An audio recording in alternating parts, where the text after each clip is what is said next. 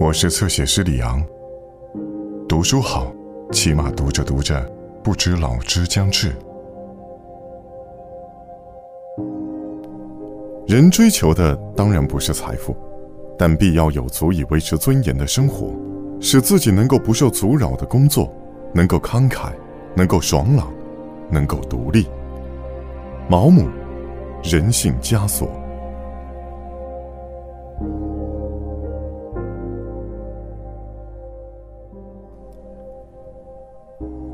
黎明破晓，天色却依然阴沉昏暗，乌云重重。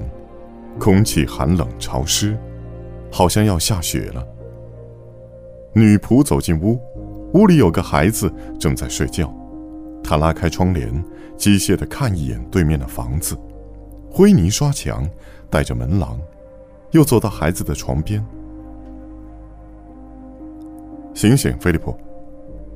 他揭开被褥，抱起孩子，带着他下楼。孩子在他的怀里半睡半醒。你妈妈叫你，他说。女仆到了楼下，推开一扇屋门，把孩子抱到床前。床上躺着的妇人，正是菲利普的母亲。她伸出双手接过孩子，让他稳稳地偎在自己身旁。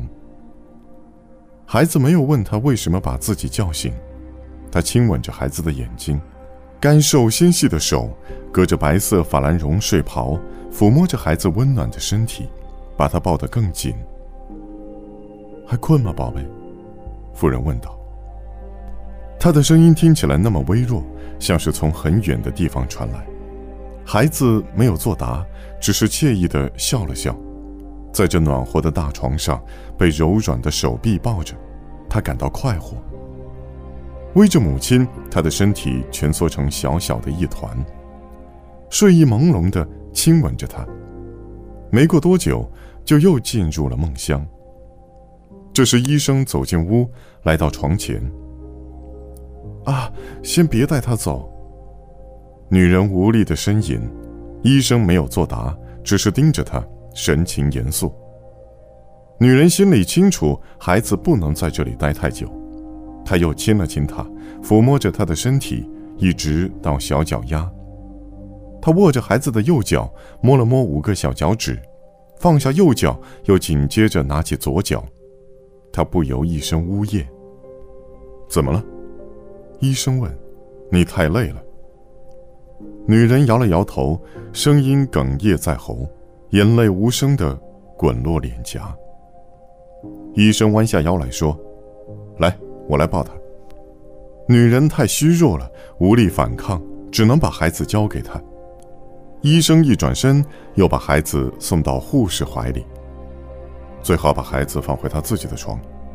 好的，先生。还在熟睡的小男孩被抱走了，只剩下他的母亲一人撕心裂肺的痛哭。我可怜的孩子，他以后会怎么样？照顾产妇的护士不停安慰着她。过了一会儿，心力交瘁的她停止了哭泣。医生走到房间的另一边，那里有一张桌子，桌上的毛巾不是一具流产的死婴。他揭开毛巾，检查这具小小的尸体。虽然床和桌子中间有一道屏风隔着，但女人还是猜到了医生正在做什么。男孩还是女孩？他轻声问护士。还是个男孩。女人沉默了，接着送孩子回房的护士回来了。他走到床边说：“菲利普少爷一直没醒。”半晌都没人说话，医生又测了一次女人的脉搏。这会儿没什么事了，他说：“早饭后我再回来吧。”我带您出去，医生。”护士说。他陪着医生一起下楼，两个人都一言不发。到了门厅，医生停下来：“你给孩子的大伯。”去电报了吧？嗯，他什么时候过来？我也不知道，还在等回信。孩子呢？我觉得离开这里对他是件好事。沃特金小姐说，她愿意带他。那是谁？是孩子的教母，先生。您觉得凯莉太太能挺过来吗？医生摇了摇头，一周过去了，在沃特金小姐位于昂斯洛花园的宅子里，菲利普正坐在客厅的地板上玩耍。他是家中独子，打小就会自娱自乐。这间客厅里满是大件的家具，每个沙发座上都放着三个大靠垫，每把扶手椅上也各有一个。菲利普把所有垫子都敛过来，和这几张轻便好搬动的镀金雕花椅搭成了一个像模像样的山洞。他藏在里面，躲着不让洞外的印第安人发现。他把耳朵贴在地板上，想象自己听到了一群野牛在大草原狂奔而过。忽然，他听到客厅的门开了，赶紧屏住呼吸，生怕被人发现他的藏身之处。这时，一只有力的手把椅子猛地一拉，靠垫呼啦啦掉了一地。淘气鬼，沃特金小姐会生你的气的。嗨，艾玛。菲利普跟他打招呼，艾玛弯下身亲了亲他，又拍了拍掉在地上的垫子，把它们都放回原位。我要回家了吗？他问。是啊，我是来接你的。你穿了件新裙子。这是一八八五年，艾玛穿了件有裙撑的裙子，黑色天鹅绒质地，锦绣削肩，裙摆上有三层荷叶边。头上是一顶黑色的天鹅绒系带帽，他一时很犹豫。菲利普迟迟没问那个他等待着的问题，即使已经早有准备，也不好不问自答。你不问问你妈妈怎么样了吗？他还是忍不住先问出口。哦，对，我忘了，妈妈怎么样？现在他可以把准备好的答案说出来了。你妈妈现在过得很好，她很幸福。啊，太好了！你妈妈走了，你再也见不到她了。菲利普没大听懂他的意思。为什么？他去了天堂。话音刚落，艾玛就开始痛哭，还没怎么明白过来的菲利普也跟着哭了起来。艾玛是个个子高、骨架宽的女人。生得浓眉大眼，一头金发。她是德文郡人，虽然在伦敦当了好多年的女仆，一张嘴还是一口家乡味。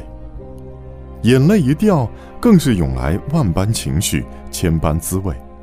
她紧紧地把菲利普抱在怀里，心头莫名抽搐了一下。他可怜这孩子，因为在这个世上，唯一一个能够不求回报的爱他的人也离开了。他只能被送去给陌生人收养，但过了一小会儿，他的心情便平静下来了。你伯伯等着见你，艾玛说：“去跟沃德金小姐说再见，咱们回家了。”我不想去，菲利普说，他害怕别人看到他哭鼻子。好吧，那快上楼拿你的帽子去。菲利普拿了帽子下来，艾玛已经在门厅等他。餐厅后面的书房里传来说话的声音，他知道这是沃特金小姐和她姐姐在同朋友聊天。尽管他只有九岁，但隐隐觉得，如果这时候走进书房，里面的人应该都会同情可怜他吧。我要进去跟沃特金小姐告别。我也觉得你该这么做，艾玛说。你先进去跟他们说我来了，他吩咐艾玛。菲利普想着这次一定要好好发挥。艾玛敲敲门走了进去，他听到他跟里面的人说：“小姐，菲利普少爷想来跟您告别。”屋里的谈话声戛然而止，菲利普一瘸一拐的上场了。亨利·埃塔沃特金小姐是个壮实的女人，脸蛋红扑扑的，染着头发。在那个年代，人们都喜欢对染发这一行为评头论足。他染了头发之后，菲利普在家里就听到不少人说三道四。沃特金小姐和姐姐住在一起，她姐姐年纪大了，天天悠哉悠哉，一副乐享晚年的样子。还有两个菲利普不认识的客人，好奇地看着他。我可怜的孩子，沃特金小姐说，伸出手抱住菲利普。他开始哭。菲利普终于知道为什么他今天穿着黑裙子，而且没有在家吃午餐。他哭得一句话都说不出来了。我得回家了，菲利普最后说。